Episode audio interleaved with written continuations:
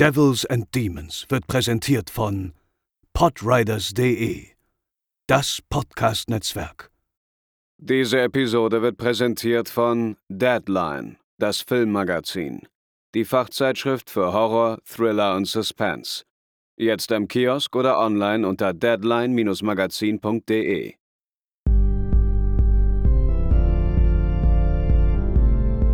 They're coming to get you, Barbara.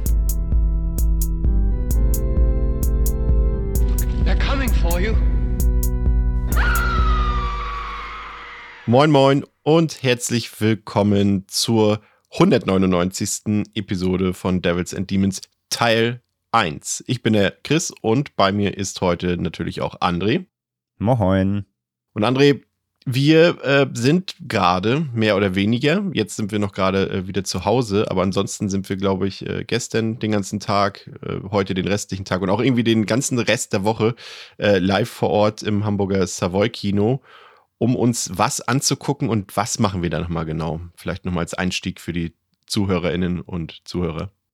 Ja, wir befinden uns in der Fantasy Filmfestwoche 2021 und wir haben die Ehre, dieses Jahr so ein bisschen in Hamburg, ja, ein, ein der Podcast-Medienpartner des FFF zu sein. Ähm, wir haben den vorgeschlagen, hey, wir machen quasi für euch die Woche ein Filmfestradio, mehr oder weniger. Also so haben wir ihn verkauft.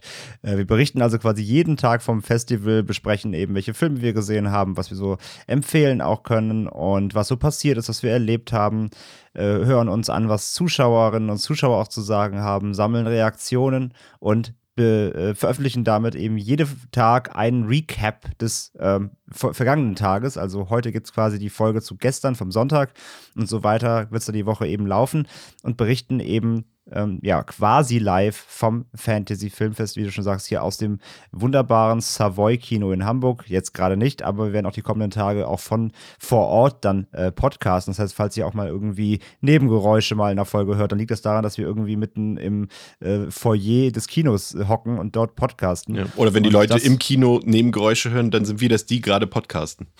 Genau, im Saal. Nein, das wollen wir natürlich nicht. Wir podcasten, wenn dann draußen. Ähm, und ja, das wird so ein bisschen passieren. Also äh, danke auch da an Savoy, dass wir die Möglichkeit haben, da auch unser Lager aufzuschlagen. Und auch nochmal natürlich an alle Zuhörerinnen und Zuhörer, wenn ihr äh, zufällig in Hamburg ähm, aufs Fantasy Filmfest diese Woche kommt, sagt gerne Hallo. Äh, ihr kennt uns am großen Devils and Demons Banner, der da steht. und äh, sagt auf jeden Fall gerne Hallo. Und natürlich könnt ihr auch eure Meinungen abgeben zu Filmen. Und dann kommt ihr hier in den Podcast Podcast und könnt euch äh, verewigen, ähm, wenn ihr was Cooles gesehen habt und darüber ein Wort verlieren wollt. Und ja, aber das wird so die Woche sein, unsere äh, mehr oder weniger Live-Berichterstattung vom Fantasy Filmfest. Ja, und äh, wir haben gestern den ersten Tag hinter uns gebracht und das hat ja schon auch einige Highlights mit sich gebracht. Äh, wenn ihr da wirklich alles sehen wollt, was wir da so erlebt haben und auch das Ganze ein bisschen bebildert haben wollt, solltet ihr auf jeden Fall eben auch unsere Social Media Kanäle, vor allem Instagram natürlich auch auschecken. Da bekommt ihr dann auch das nötige Bildmaterial zum Tonmaterial geliefert. Und ja, was haben wir gestern alles erlebt? Gestern war ja der Eröffnungstag des Fantasy Filmfest. Äh, dort liefen zwei Filme. Zum einen äh, lief Gunpowder Milkshake, ein sehr heiß erwarteter Actionfilm, über den wir gleich noch reden wollen. Und zum anderen lief ein koreanischer Film namens Spirit Walker, der dann sozusagen den Abschluss des noch kurzen ersten Tages geliefert hat. Und ja, André, Gunpowder Milkshake, äh, wir haben ja schon ein bisschen in unserer Preview-Episode über den Film geredet. Ich war allerdings sehr gespannt, wie der Film im Saal ankommt, weil das ja auch schon ein Film ist, der so ein bisschen auf, auf auf Publikumsreaktionen aus ist, natürlich mit seiner mhm. ganzen Machart. Und ähm, da war ich sehr gespannt, wie der ankommt, der Film. Wie sah es bei dir aus? Äh, ja, absolut. Also ähm, hatten ihn ja vorab schon gesehen als, als äh, Link eben geschickt bekommen, als Presseversion, ähm, weil wir uns ja auch vorbereiten mussten auf ein wunderbares Interview, das wir in dem Rahmen führen durften. Aber ja, es war nochmal was ganz anderes, aber es ist ja irgendwie auch immer, ne, wenn du einen Film nochmal im Kino guckst, mit der, ähm, mit den Zuschauern, die, die irgendwie reagieren, du guckst dann ja auch, welche Szenen kommen irgendwie an, wo wird gelacht, wo wird applaudiert vielleicht, gerade auf dem Festival natürlich, von daher ähm, war ich auch echt gespannt, wie der nochmal dann auf der großen Leinwand wirkt, weil wir waren ja so ein bisschen verhalten begeistert. Also, da ist ein solider Film, aber war auch nicht so richtig alles rund. Und ja, deswegen war ich auch nochmal sehr gespannt, ob er im Kino nochmal eine andere Wirkung erzielt. Ja, und wie euch der Film gefallen hat, oder wie einigen von euch der Film gefallen hat, das hören wir uns jetzt mal an. I really enjoyed, and I'm not joking, but my boyfriend used to joke that I fall asleep uh, really often. But this time he said, Congratulations, we're awake because it was amazing. And yeah, the part with the hands where she was not able to use the hands, yeah. that was amazing and a, a, lot of fun. So great film. Yeah, I enjoy them because yeah, I was a bit skeptical at the beginning. I said, okay, maybe too much blood, yeah. but actually they make really well and it was fun. So yeah, I enjoy.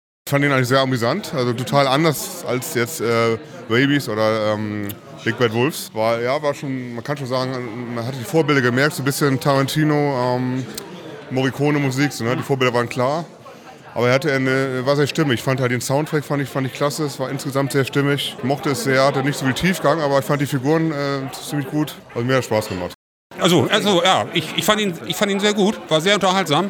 War auch wieder mal was anderes, dass äh, jetzt auch Frauenpower drin ist. Die John Wick fand ich ja ganz doof. Und nee, ich fand, ich fand, finde die Regisseur auch ganz, ganz nett, so, ja. auch was er am Anfang so gesagt hat. Und die äh, weiblichen Hauptdarsteller fand ich sehr schön und auch sehr gut. Und hier vor allen Dingen äh, Michelle, ne?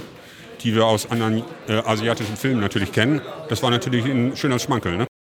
Ja, das waren eure Reaktionen zum Film. Vielen Dank dafür an die Leute, die teilgenommen haben oder die sich mutig vor unser Mikrofon gestellt haben. Und äh, dann hat der Tag, du hast es eben schon angekündigt, natürlich noch ein weiteres Highlight mit sich gebracht. Wir durften auch den Regisseur des Films Gunpowder Milkshake oder auch Regisseur ja des äh, Films Big Bad Wolves oder von Rabies und natürlich auch eine Episode von ABC's of Death 2 interviewen, nämlich den Navod Papuchado. Und wie dieses Interview mit ihm verlief und was er uns Interessantes zu erzählen hatte, das hören wir uns jetzt mal an. Ja, und wir haben das Interview eben komplett auf Englisch durchgeführt, denn er kommt zwar aus Berlin, beziehungsweise er lebt in Berlin, er hat auch deutsche Wurzeln, aber er spricht kein Deutsch. Und äh, damit natürlich auch die unter euch, die des Englischen nicht komplett fließend mächtig sind, hier mitkommen, werden wir es so machen. Ich werde quasi sinngemäß ähm, meine Frage wiederholen, die ich ihm gestern gestellt habe. Dann spielen wir euch das Original-Soundfile von ihm ein, seinen O-Ton und im Anschluss, äh, so ein bisschen simultan übersetzermäßig, übersetzt euch Chris dann seine äh, Antwort sinngemäß nochmal auf Deutsch. Und ja, wir haben angefangen das Interview mit einer Frage. Wir sind eingestiegen mit, mit Horror natürlich, weil wir so gesagt haben, hey, wir sind ein Horror-Podcast. Wir machen zwar nicht nur Horrorfilme, ausschließlich, aber zumindest alles, was irgendwie artverwandt ist. Und da er ja eben, wie Chris gerade schon gesagt hat, Horror Horrorwurzeln auf jeden Fall hat und im Genre angefangen hat, ähm, habe ich ihn gefragt, was ist denn eigentlich sein liebster Horrorfilm und naja, welcher Horrorfilm hat ihn denn oder welche Horrorfilme haben ihn vor allem als Regisseur beeinflusst? And the first idea that I thought of could work as a feature was a horror movie. -hmm.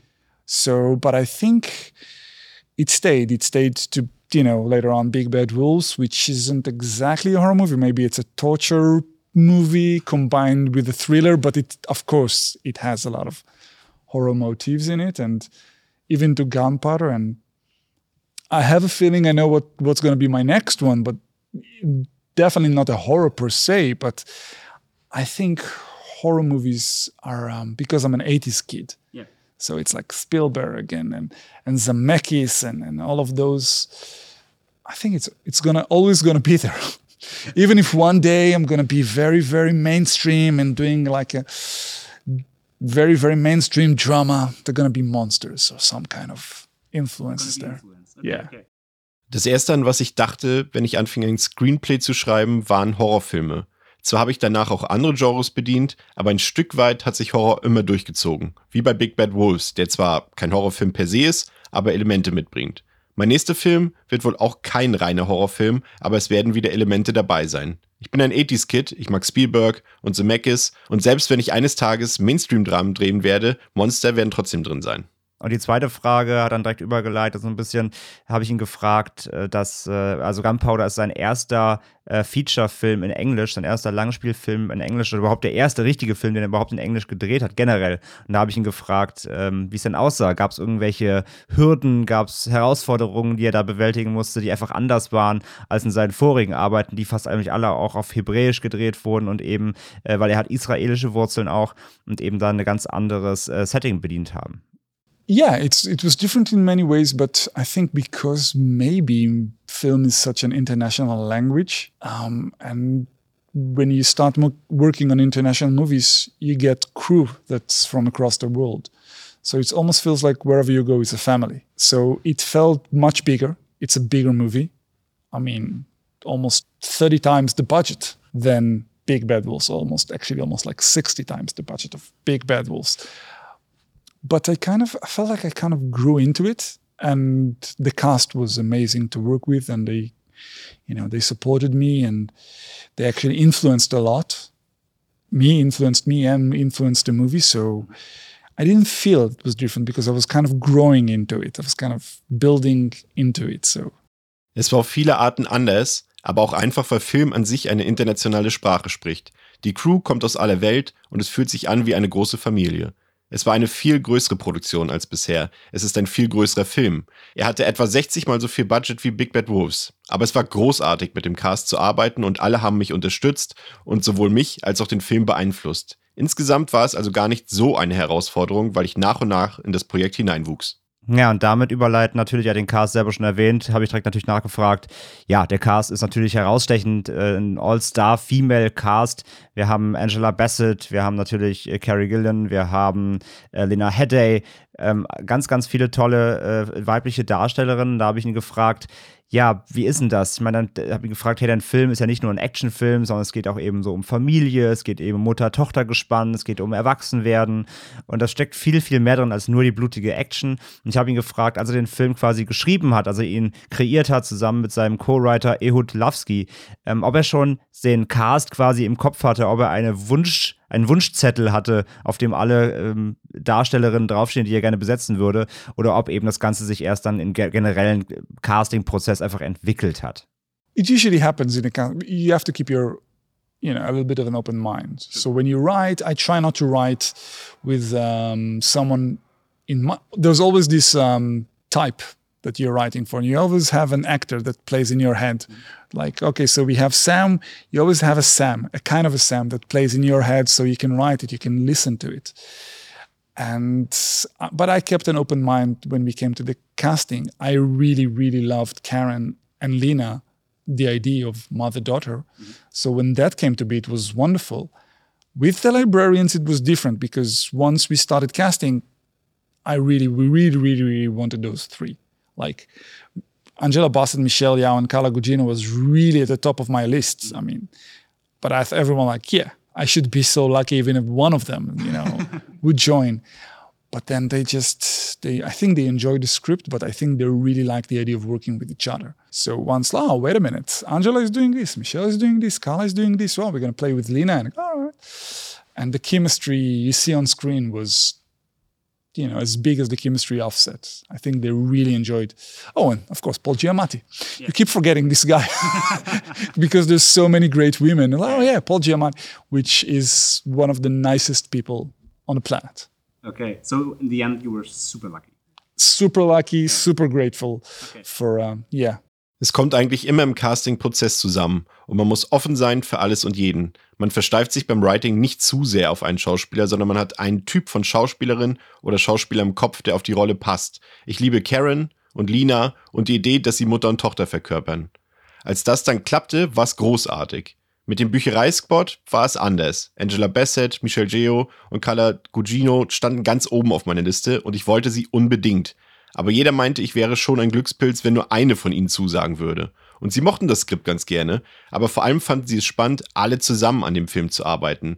Und als dann jeweils die eine hörte, dass die anderen wohl dabei sind und als sie auch noch hörten, dass Lina Headey dabei ist, so kam eins zum anderen und die Chemie war vor der Kamera so großartig wie auch hinter der Kamera. Und man darf vor allem auch nicht Paul Giamatti vergessen. Er geht hinter dem Female-Cast etwas unter, aber er ist wirklich einer der nettesten Menschen auf diesem Planeten. Es war also verdammt viel Glück bei einem dabei. Ja, und darüber sind wir dann auf die Frage gekommen, ähm, über die Drehorte. Also der Film ist komplett in Berlin gedreht worden, in den Babelsberg Studios, aber eben auch an diversen äh, On-Location-Sets in Berlin, also wirklich in den Straßen von Berlin, in Gebäuden. Zum Beispiel das ICC ist drin, äh, Bowling World Berlin ist drin, in Friedrichshain, wo eine tolle Action-Szene stattfindet.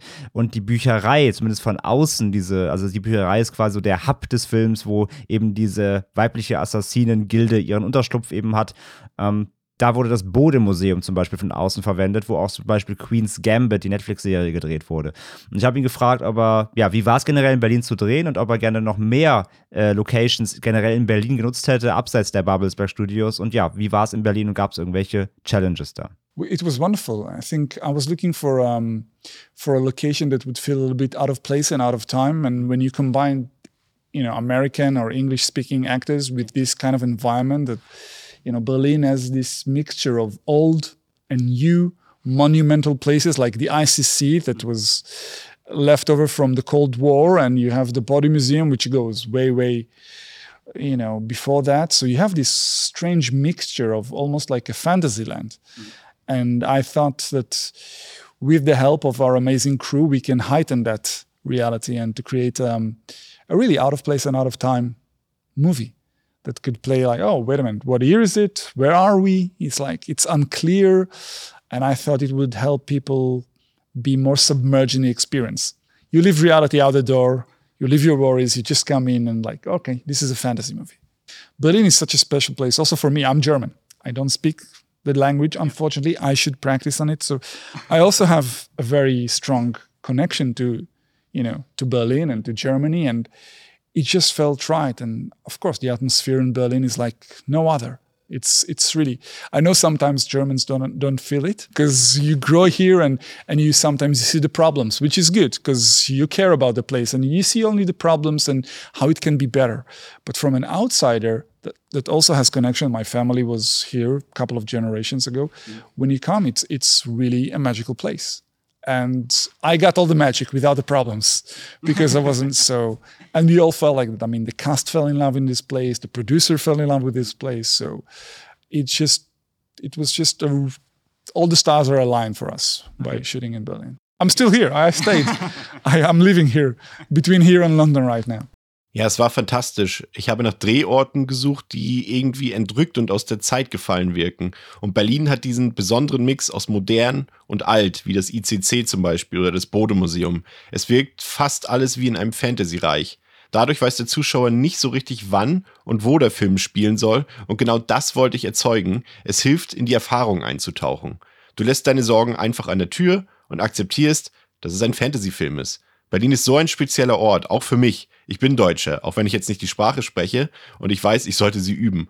Ich habe Familie aus vorherigen Generationen hier und ich habe diese spezielle Verbindung zu dem Land und der Stadt Berlin und die Atmosphäre dort findet man nirgendwo anders. Ich weiß, Deutsche fühlen das oft nicht, weil sie selbst hier aufwachsen und sie nur die Probleme sehen, was natürlich nicht schlecht ist. Aber als jemand, der nicht gebürtig von hier kommt, ist es ein magischer Ort. Und die Crew hat's gefühlt, der Cast hat's gefühlt und alle Sterne standen einfach richtig beim Dreh in Berlin. Und deshalb bin ich geblieben und ich lebe derzeit in Berlin und in London. Ja, und darüber bin ich auf eine Frage noch gekommen. Ich habe ihn ein bisschen so in die Richtung gelenkt. Ich habe gesagt, hey, dein Film, der bedient natürlich auch gerade so ein bisschen so ein, ein Subgenre, das äh, in den letzten Jahren natürlich verstärkt kursiert. Ja, also bin so ein bisschen auf Gun Fu und Heroic Bloodshed oder modernes Heroic Bloodshed eingegangen. Habe natürlich so ein bisschen in, in Richtung John Wick da äh, gelinst, ohne ihnen dann äh, den Namen an den Kopf knallen zu wollen. Aber habe ihn gefragt, was ist denn sein USP des Films? Ja, also was macht denn Gunpowder Milkshake in diesem Action-Subgenre der letzten Jahre, wie auch was auch Nobody bedient oder andere Filme? Was macht es denn so besonders und warum wollte er denn gerade diese Story, äh, die er hier erzählt, in diesem Subgenre erzählen? Well, I wa- was always in love with those anti-heroes of first of Hitchcock. You know, the hired killers, the contract killers, all the world that they were living in. Like they had the special restaurants where they can go, and you go to all the film noir movies like Criss Cross and Gun Crazy and The Killers. So I think I that's where I started. But then you meet Sergio Leone and you meet the gunslingers mm. and you meet Angel Eyes, you know, in, in The Good, the Bad, and the Ugly, and that character. And then you go to Kurosawa and you have all these Ronings, these samurais that are no longer samurais. So all these anti heroes, the story was pretty much, or their stories was like they're, they're villains.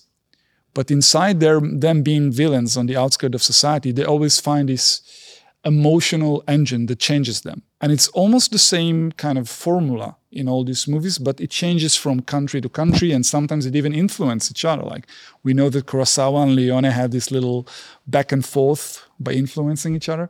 So I was always fascinated by those characters, those outlaws that ended up being celebrated or ended up you, you realize they had more heart than all the people that were living, you know, under the rules of society.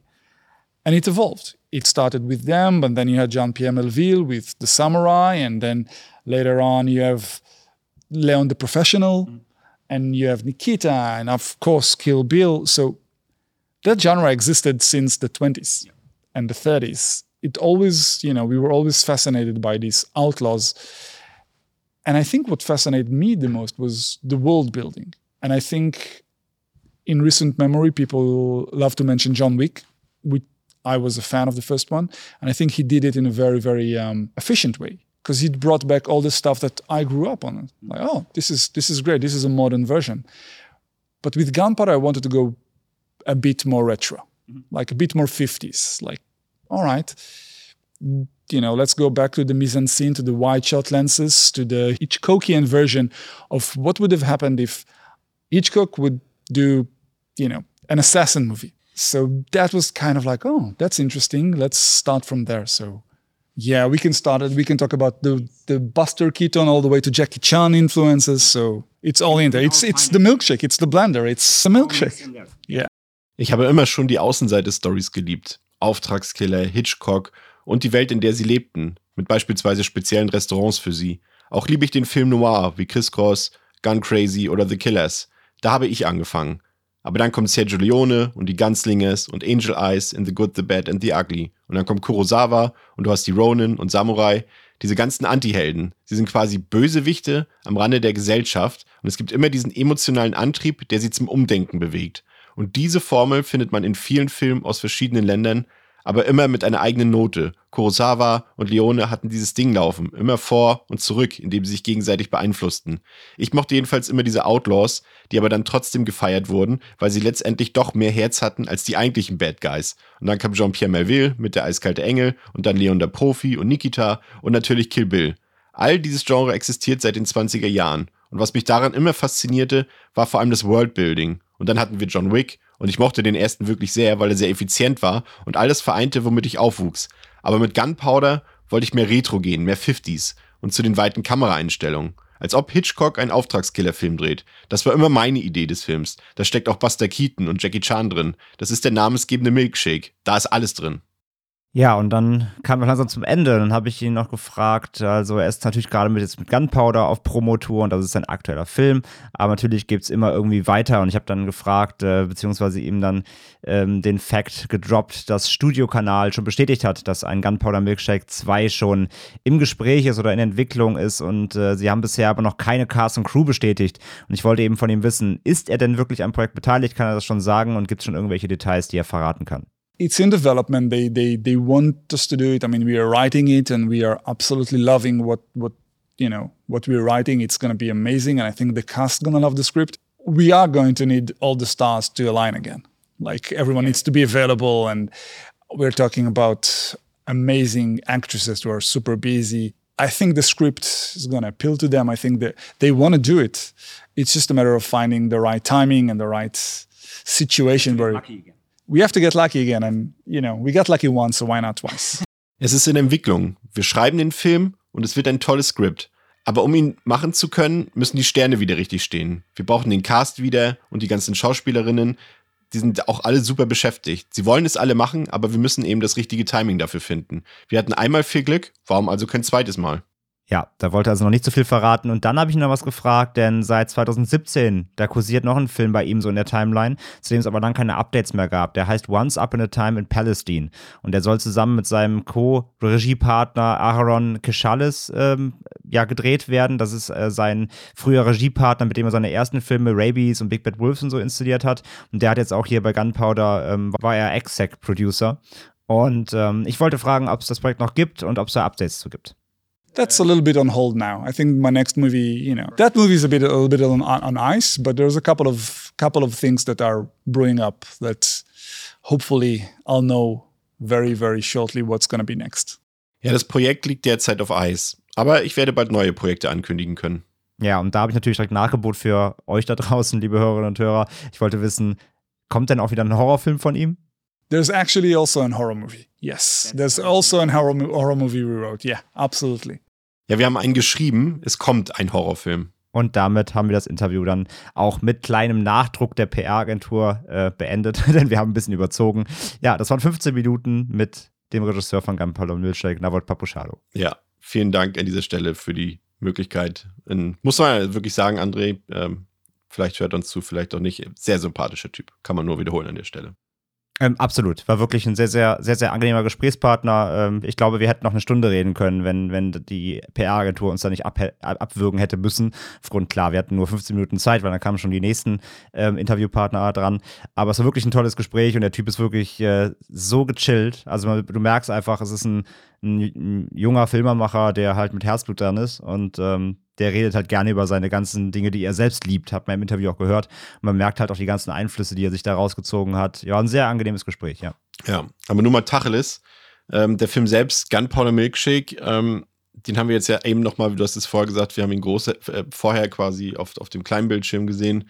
Gut, die kleinen Bildschirme sind heute auch nicht mehr so klein, wie sie früher mal waren, aber, aber im Vergleich zur Leinwand im Savoy ist es ja schon noch ein Unterschied. Und ich glaube auch, dass das Gunpowder Milkshake ein Film ist, der auch, wenn man ihn sehen will, auch auf der großen Leinwand gesehen werden sollte. Und ähm, ich fand ihn tatsächlich jetzt im Kino nochmal deutlich besser tatsächlich. Also mir hat er sogar, ja, an, über weite Strecken des Films hat er mir einfach wirklich sehr gefallen. Ich hatte wirklich eine gute Zeit und viel Spaß dabei, weil gerade auch die Action-Set-Pieces in dem Film, die haben mir wirklich richtig zugesagt. Der hat natürlich ein paar Probleme, der Film. Ähm, zum einen finde ich, dass der Einstieg, äh, wirst du ja wahrscheinlich auch gleich noch was zu sagen, ein bisschen unglücklich gewählt ist, weil er zum einen natürlich mehrfach so eine Actionsequenz anteast, die er dann aber nicht präsentiert und zum anderen, weil er, sag ich mal, ja, das hat ein, ist sehr, ja, ungewöhnlich, der Einstieg. Der hat ein sehr langatmiges, also nicht langatmig unbedingt, eher so ein, so ein sehr, ja, langsames Tempo am Anfang, also sehr Slowburner-mäßig und alles ist so ein bisschen verschachtelt. Das ist natürlich auch typisch, typisch für dieses Genre. Er will natürlich noch nicht mit all seinen Informationen am Anfang rausrücken und man soll sich das mhm. auch ein bisschen selber zusammensuchen. Was macht jetzt diese Figur dort? Mit wem hängt sie zusammen? Und was ist ihr Auftrag und so weiter? Aber ich glaube, für diesen Film wäre es tatsächlich ein sehr guter Einstieg gewesen, wenn er mit einer Actionsequenz begonnen hätte, ne? mit einer ausführlichen, um gleich mal so einen Ton zu setten, um zu zeigen, Leute, euch erwarten noch mehr von diesen tollen Sachen, die ich im Angebot habe. Und so war, hatte ich eher nach einer halben Stunde die Überlegung, kommen denn überhaupt noch tolle Sachen, also wenn ich ihn noch nicht gesehen hätte. Ja, ich habe mich auch direkt zu dir rübergelehnt, also nach 20 Minuten meinte, ja, jetzt ist es mir wieder aufgefallen, ist jetzt noch verstärkt beim zweiten Mal auf der großen Leinwand, äh, dass der Film einfach gut daran getan hätte, wirklich mit, mit einer guten Action-Szene einzusteigen. Denn äh, der Regisseur hat natürlich auch nochmal vor dem Film eine kleine Ansprache gehalten, was auch sehr lustig war, weil er ist auch ein guter Redner. Ähm, und, und, vor allem hat er erst die Ansprache live im Saal gehalten und dann ging der Film los und dann kam nochmal ein Videoausschnitt vor ihm, wo man immer das Gleiche gesagt hat. Ich hatte das Gefühl, daran konnte er sich nicht mehr erinnern, dass er den Einspieler aufgenommen hat. Nee, nee ich glaube auch, weil er saß dann auch mit im Saal, musste sich sein eigenes Gelaber nochmal angucken und alle waren schon so am, am, es am Weglachen, weil langsam wollten doch alle den Film sehen. ähm, ich habe mich auch darüber gebeugt und meinte, hey, der Film, er, er hat nämlich hingestellt und meinte am Anfang vom, vom, vom äh, also meinte halt, bevor der Film losging, hey Leute, wenn es gleich losgeht, seid nicht deutsch, ja, rastet bitte komplett aus. Sitzt nicht einfach nur im Kino und es ist schön, dass ihr alle still seid im Kino, es ist sehr lobenswert, aber müsst ihr nicht, es ist ein Partyfilm, bitte macht Stimmung und so. Den, und der Hintergrund dazu, ist, vielleicht ja. der Hintergrund dazu, den hat er ja selber erzählt, den fand ich ja auch sehr charmant, dass äh, bei einer anderen Premiere von, von einem, ich glaube, es war wahrscheinlich Big Bad Wolves oder so. Oder, es war Big Bad Wolves, ja. ja. Und äh, da gab es ja auch ähm, eine, eine, Vorstellung damals beim Fantasy Filmfest. Ich glaube, da war es auch, da meinte es, glaube ich, und äh, da äh, dachte er auch, dass es dort Reactions gibt äh, im Kinosaal und es kam einfach keine. Niemand hat was gesagt, niemand hat gejubelt, gegrölt oder irgendwie gelacht oder irgendwie schmerzverzerrt ah, gesagt oder so.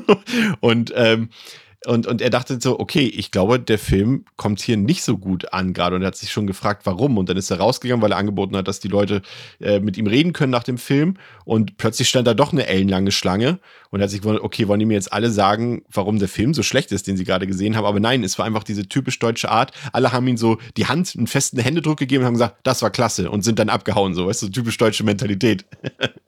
Ja, erstmal Schlange bilden und dann äh, Meinung sagen. Ja. ja, nee, genau, nachher haben wir noch alle begeistert. Und deswegen meinte er, man soll nicht, sich nicht zurückhalten, man soll ruhig ausflippen und so ein Party machen. Ist ja auch cool, ist ja auf dem Festival auch absolut legitim. Darum geht man ja auf dem Festival, auf dem Filmfestival. Ähm, nur das Problem ist halt, in der ersten halben Stunde gibt der Film eigentlich gar keine Anlässe dazu, das zu tun. Weil der Film wirklich sehr äh, ernst und streng und erstmal Worldbuilding. Das, was er auch im Interview erzählt hat, das merkt man schon, was er da machen wollte. Er will erstmal die Welt ein, äh, einordnen und erzählen, ähm, wo wir sind. Also ne, in seinem Fantasy-Reich, aber trotzdem so ein bisschen, wo bewegen wir uns, was sind die Figuren, wer ist wichtig und so. Und das ist auch cool, aber es fehlt wirklich erstmal am Anfang dieser Bang. Man sieht am Anfang zum Beispiel ähm, den Aufbau einer Action-Szene, aber dann wird die weggeschnitten weil diese Action-Szene hat quasi dann einen Einfluss auf die Story. Aber diese Action-Szene wird drei, viermal geteasert, dass man irgendwie sieht, da geht die Tür auf, da stehen 200 Leute und sie steht dann mit zwei Waffen in der Hand. Aber diese Action-Szene sieht man im ganzen Film auch dann nie ausgespielt. Also man sieht die eigentlich nie. Auch ein ganz schlimmer Filmfehler. Sachen teasen, die da nicht gezeigt werden. Vor allem, wenn sie so aufgebauscht werden. Ja, und da, deswegen, da leidet der Film ein bisschen drunter, dass er eben nicht mit so einem richtig fetten Action-Piece einsteigt, wo man erstmal so in der Stimmung dann richtig ist, sondern das dauert eine ganze Weile, bis wirklich mal richtig Action passiert. Und das ist ein bisschen schade. Ähm, und deswegen mein, mein größtes Fazit zum Film ist auch direkt so, äh, das war beim ersten Mal schon so und jetzt hat sich noch verstärkt. Der Film hat für mich ein Tonalitätsproblem. Denn ich glaube, er wollte einen spaßigen, launigen Actionfilm machen, aber dafür hat der Film dann teilweise doch sehr viele melancholische und traurige und tragische Szenen, viel Mutter-Tochter-Gespräch, viel Emotion und so richtig abfeiern, Party machen. Es gibt Szenen, die sind lustig. Es gibt aber auch Szenen, die sind nicht so lustig, weil das Gag-Timing auch nicht das allerbeste ist. Aber es gibt tolle Szenen. In dieser Bowlingbahn zum Beispiel, die Kampfszene ist super. Die finde ich so, die, die spiegelt den, den Mut wieder, den er verkörpern wollte. Oder diese tolle Szene der Arztpraxis, ja, das ist purer Slapstick, hat ja auch Jackie Chan im Interview erwähnt. Da merkt man die Einflüsse und die Szenen sind wirklich cool und witzig und die passen auch zu diesem Namen Gunpowder Milkshake und alles so in Neon und alles wild und ausgeflippt. Aber dann gibt es daneben eben wieder ganz viele andere Szenen, die sehr gesetzt sind, die sehr ernst sind, die, die auch fast, also gerade das Finale, die finale Schlacht, die ist schon sehr, ähm, ja, äh, äh, da, da geht's um was, ja, also da, da, da muss man um Charaktere auch mitbangen, so, weil man Angst hat, sie, sie könnten draufgehen. Und das ist eben nicht dieses locker leichte, wir machen eine Stimmung, das ist kein, kein Ready or Not oder so, ja. Ich meine, erinnere dich, Chris, wir waren in Ready or Not ja. auf dem Festival Filmfest, was da eine Partystimmung war. Aber so ein Film ist Gunpowder Milkshake gar nicht. Und ich habe das Gefühl, er wollte eigentlich einen anderen Film schreiben oder er hat er hat gedacht, sein Film ist mehr Party, aber eigentlich ist es ein teilweise sehr, doch sehr ernster und, und eher gesetzter Film, der auch eine, eine Message hat und eine Geschichte erzählen will. Also da finde ich, da passt nicht ganz zusammen seine, glaube ich, seine eigene Erwartungshaltung, wie das Publikum seinen Film sehen will. Und so ging es mir jetzt auch wieder im Kino, denn es gab, äh, es gab einmal Szenenapplaus, bei einer, eben bei dieser, bei dieser äh, Arztpraxisszene, äh, aber sonst wurde eben nicht viel ausgeflippt. Und der Film, der Film liefert das aber auch nicht so richtig, muss ich sagen. Ja, ja, aber wie gesagt, das, das klingt jetzt ein bisschen kritisch, aber du meinst es, glaube ich, gar nicht so kritisch, wie es Ich meine ich mein es genau. dahingehend kritisch wirklich nur auf diese Äußerung von ihm, ja. weil, ähm, weil wenn er so den Film einleitet und der Film bietet das nicht, dann ist irgendeine Diskrepanz zwischen der Vision des, des Regisseurs und wie der Film letztendlich geworden ist. Aber trotzdem ist der Film ein solider Film. Also der sieht super aus, der ist natürlich handwerklich äh, klasse. Man sieht auch, dass er, dass er Regie führen kann, gar keine Frage. Der ist toll ausgestattet, der hat ein riesen Budget, der hat einen fantastischen Cast natürlich. Ich meine, um den geht es auch hauptsächlich.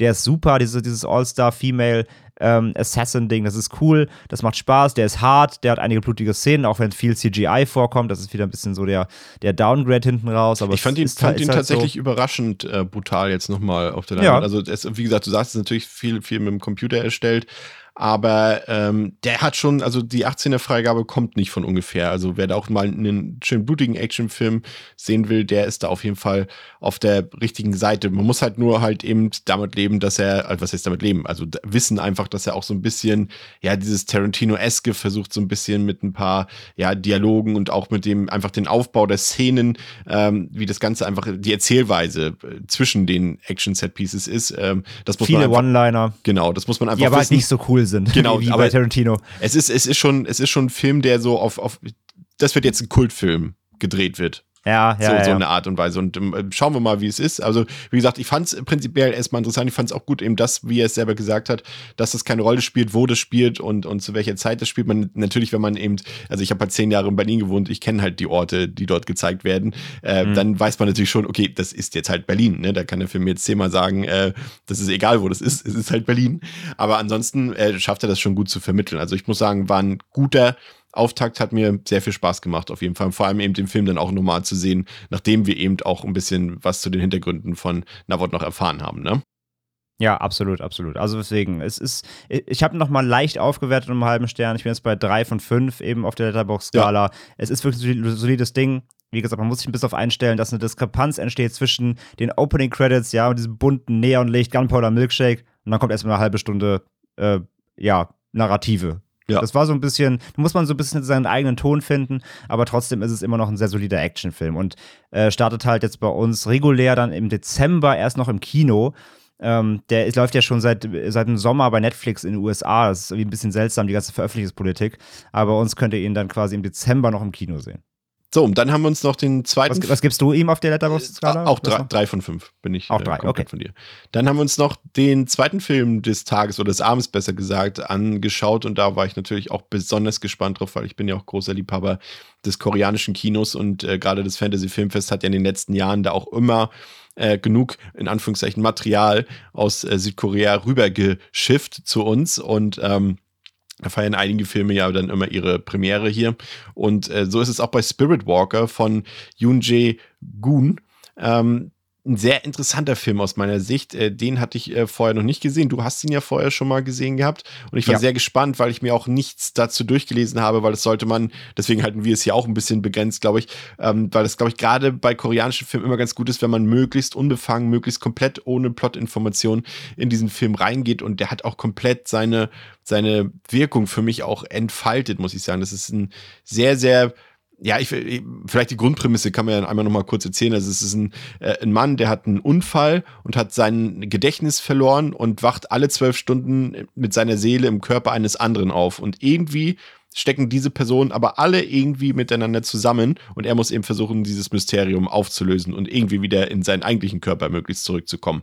Und das klingt erstmal total übertrieben und total unrealistisch, aber André, irgendwie schafft es das koreanische Kino immer wieder solche ich will jetzt nicht sagen Bullshit-Plots, weil das ist es ja nicht. Das ist ja schon eine sehr fantasievolle Geschichte und, und interessant, aber sie ist ja nun mal keine, sage ich mal, wenn man jetzt kein gläubiger Mensch ist oder sich mit übernatürlichen Dingen viel beschäftigt, dann ist das natürlich eine Plotprämisse, die jetzt erstmal unglaubwürdig natürlich wirkt. Aber ich finde, dieses koreanische Kino schafft es immer wieder, dass ich eben als ungläubiger Mensch trotzdem nie einen Gedanken daran verschwende, dass es ja eigentlich Käse ist, was da gerade gezeigt wird und so weiter, sondern ich glaube, diese Welt, sie ist irgendwie authentisch, weil sie auch so ernsthaft hier erzählt wird. Also alle, also es ist ja jetzt nicht so, ja, du, kannst es ja auch gleich noch mal ein bisschen ausführen, aber das macht dieses Kino so greifbar und dann, dass du so eine Geschichte dann auch noch hast, die dann halt auch noch so krass gut produziert ist. Also du kannst ja momentan irgendwie gefühlt, zumindest alles, was ich zu Gesicht bekomme, was aus Südkorea kommt, ist halt immer top-notch produziert und das hat dann automatisch immer schon so eine Wertigkeit und so eine Qualität, die du gefühlt, das natürlich positiv als auch negativ immer erwarten musst mittlerweile. Ne? Also wenn da dann mal doch ein Ausreißer nach unten bei ist,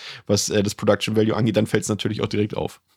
Ja, also wie du schon sagst, was das Besondere an dem Film ist, obwohl er so eine Fantasy-Story hat, ich würde es nicht mal religiös bezeichnen, weil es wird keine Religionsthematik aufgemacht. Ja, es geht halt um Seelenwanderung, das heißt, wenn du sagst, Seelen gibt es nicht, dann äh, klar, aber es ist halt trotzdem, es ist ein Fantasy-Sci-Fi-Film, aber was ihn so besonders macht oder warum er so glaubwürdig ist, ist also, dass er diese, diese Tatsache, dass dieser Charakter, den wir begleiten, dass er äh, quasi immer den Körper wechselt alle zwölf Stunden und halt weder weiß, wer ist sein, also wer ist er eigentlich, also wer ist er wirklich und wer sind eben die Leute, in die er da reinwechselt, ähm, dass man diesen Plot einfach sofort schluckt, weil der Film sich trotzdem so geerdet anfühlt. Also der Film spielt sich aus wie ein normaler Thriller oder sagen wir vielleicht noch grob Mystery-Thriller. Und deswegen ähm, und, mit der Inszenierung sieht halt fantastisch aus, wie du schon sagst. Und das ist alles so glaubwürdig und geerdet, trotz dieser überhöhten Fantasy-Prämisse, dass man das sofort schluckt. Also man ist sofort drin, weil der Film steigt ja auch direkt damit ein. Äh, ein Typ wacht auf äh, bei einem Autounfall und weiß nicht, wer er ist, und dann geht's los. Und diese, diese, dieses Realitätsschiften und wie er dann quasi in die anderen Körper reinfährt, das ist auch so optisch super cool inszeniert, wenn dann so langsam irgendwie die Umwelt um ihn herum verschwimmt und er dann plötzlich im ganz neuen Setting eben aufwacht. Und er muss daran immer jedes erstmal gewöhnen, immer erstmal checken, was ist hier eigentlich los. Aber das ist alles so ähm, selbstverständlich ausgespielt, dass man auch keine, keine Sekunde an den Plot zweifelt. Also die, die, der, der, der, der Film verkauft dir den so glaubhaft, ja. dass du sofort drin bist. Und obwohl ich den Film jetzt schon gesehen hatte, ähm, war ich trotzdem wieder super gefesselt weil der total spannend ist, weil er dieses Mysterium schon echt gut aufbaut und, und wirklich ähm, spannende Szenen hat, äh, actionreiche Szenen hat, äh, harte Szenen hat. Und du willst ja auch immer so wissen, so wer ist jetzt hier wer. Ne? Du kommst mit jedem Mal switchen, kommst auch in eine neue, in eine neue Umgebung. Es ist sehr abwechslungsreich. Du hast wieder neue Charaktere, du hast wieder neue Gesichter und bist so, okay, der ist der, der hängt mit dem zusammen.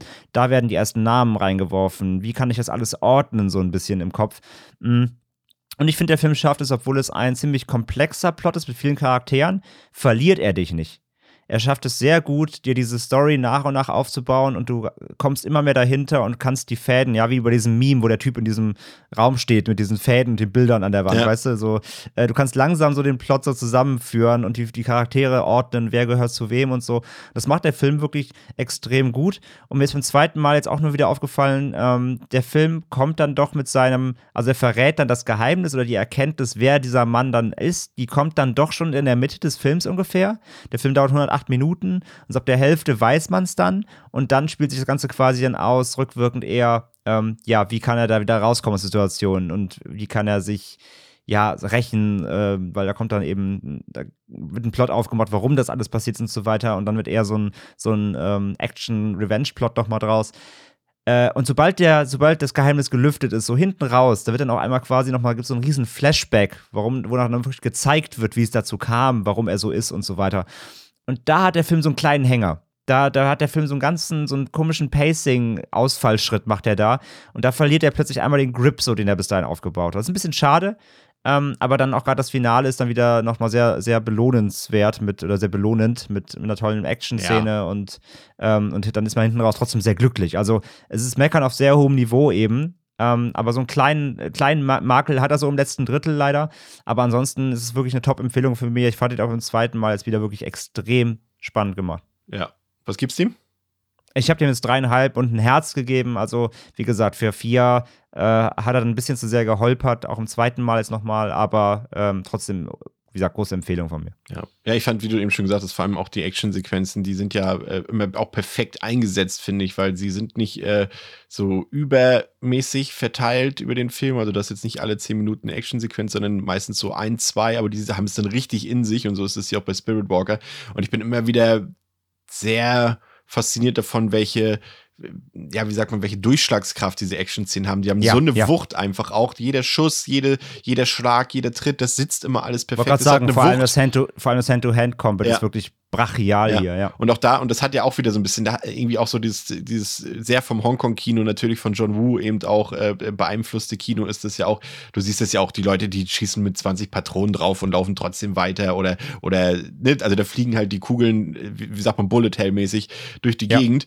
Ähm, aber das kaufst du ab, weil das so stark inszeniert ist und, und das packt dich einfach mit und dann ist dir das auch egal, ob da die Leute eigentlich schon nach zwei Sekunden alle tot sein müssten, aber immer noch rumlaufen. Das ist vollkommen egal bei so einem Film. Das macht einfach sehr viel Spaß. Und äh, ich muss sagen, ich habe dem auch vier von fünf gegeben. Also ich, das war für mich eine echte Überraschung. Ja, also so viel zu Spirit Walker. Und jetzt noch abschließend zu unserem Programm für heute, beziehungsweise ihr hört es dann morgen. Ähm, da gibt es für uns dann auch die geballte Ladung an Filmen. Äh, wir schauen uns heute See For Me an, Broadcast Signal, Intrusion, Bloody Oranges und Hunter Hunter, auf den ich mich sehr freue, weil du ja auch schon so viel geschwärmt hast von dem Film.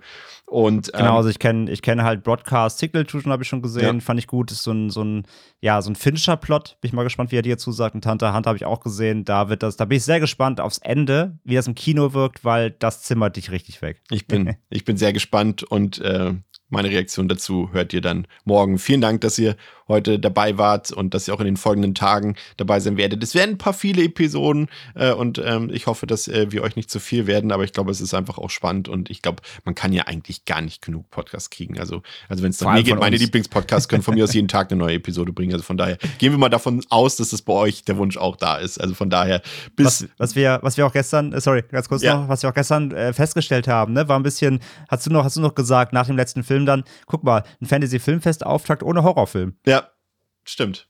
Ich meine, klar, das Fantasy-Filmfest ist jetzt per se kein Horrorfilmfestival, aber du hast schon so richtig festgestellt, früher, früher war die Verteilung doch extrem horrorlastig. Ähm, heute sind sie ein bisschen weg davon. Aber ich meine, gut, wir haben es ja auch schon gesagt. Ich meine, wir, wir hatten jetzt auch gerade erst Cobra. Wir bewegen uns ja doch inzwischen auch so ein bisschen über dem Tellerrand. Das Fantasy Von daher- Filmfest passt, äh, passt, passt sich an uns an. Genau, genau, nicht andersrum auf keinen Liebe Fall. Grüße an dieser Stelle. also, von daher, äh, danke fürs Zuhören und bis morgen werden wir uns wieder hören. Geht aufs Fantasy Filmfest und habt Spaß. Ciao. Ciao.